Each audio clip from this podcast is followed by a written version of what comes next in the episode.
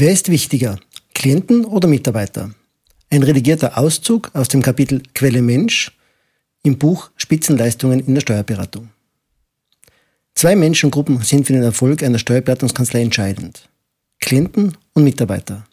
Alle anderen mit der Kanzlei verbundenen Menschen, Lieferanten, Kooperationspartner, Behörden etc. spielen langfristig betrachtet eine untergeordnete Rolle. Für Kanzleipartnerschaften. Bevor der Frage nachgehen, wer für den Erfolg der Kanzlei wichtiger ist, der Klient oder der Mitarbeiter, möchte ich noch kurz auf die Bedeutung koordinierten Handelns in solchen Steuerberatungspraxen eingehen, die partnerschaftlich von mehreren Berufsträgern geführt werden. Die erste Konsequenz der Ausgangsthese Quelle Mensch lautet für solche Konstellationen, wenn wir, Partner, im Leben mehr von was auch immer erhalten möchten, müssen wir, Partner, anderen Menschen mehr von dem geben, was sie wollen, damit sie uns freiwillig mehr von dem geben, was wir wollen. Gibt es in einem beruflichen Zusammenschluss mehrerer Berufsträger bei den Kanzleizielen keine gemeinsame Grundüberzeugung der Partner, sondern nur mehrere Ichs, aber kein Wir, werden nach den Erfahrungen meiner beruflichen Beratungspraxis alle Initiativen und Maßnahmen zur Mitarbeiterführung, Klientenbegeisterung, Qualitätssicherung wirkungslos verbuffen. Unstimmigkeiten über die Kanzleistrategie, versteckte und offene Rivalitäten, unterschiedliches Führungsverständnis sowie mangelnde Kommunikation zwischen Partnern bedeuten, dass die positiven Effekte der Quelle Mensch nicht realisierbar sind.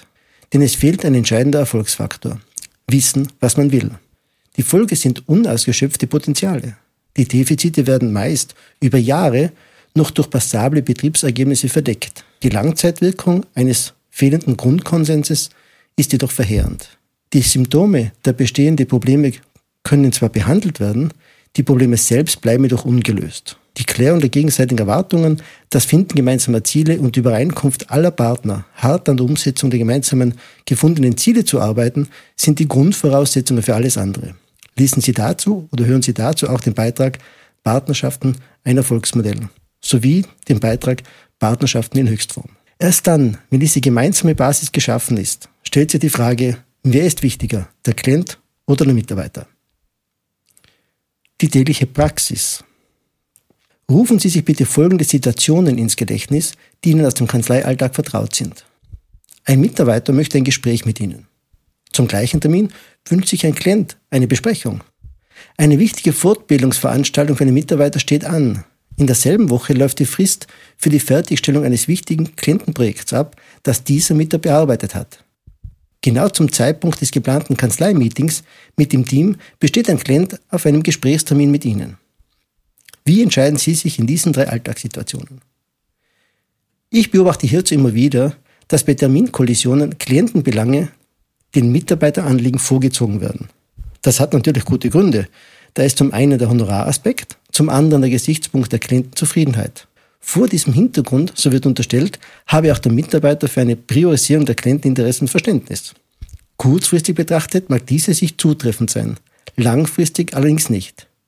Jene Menschen, die die Kanzlei bezahlt, Klammer auf Mitarbeiter, Klammer zu, sind perspektivisch betrachtet wichtiger als jene Menschen, die die Kanzlei bezahlen. Klammer auf, Klienten, Klammer zu. Mitarbeiterorientierung kommt also vor Klientenorientierung. Denn durch die Mitarbeiterorientierung schafft die Kanzlei erst die Voraussetzungen für eine Klientenorientierung. Wie können Mitarbeiter dauerhaft Klienten begeistern, wenn sie nicht von der eigenen Kanzlei, ihrem Vorgesetzten, dem Inhaber, den Partnern und deren Leistungen restlos überzeugt sind? Erst der radikale Fokus auf die Mitarbeiterentwicklung schafft die Voraussetzungen dafür, weitere und vor allem attraktive Klienten zu gewinnen. Ohne Mitarbeiterentwicklung läuft jegliche Kanzleientwicklung ins Leere.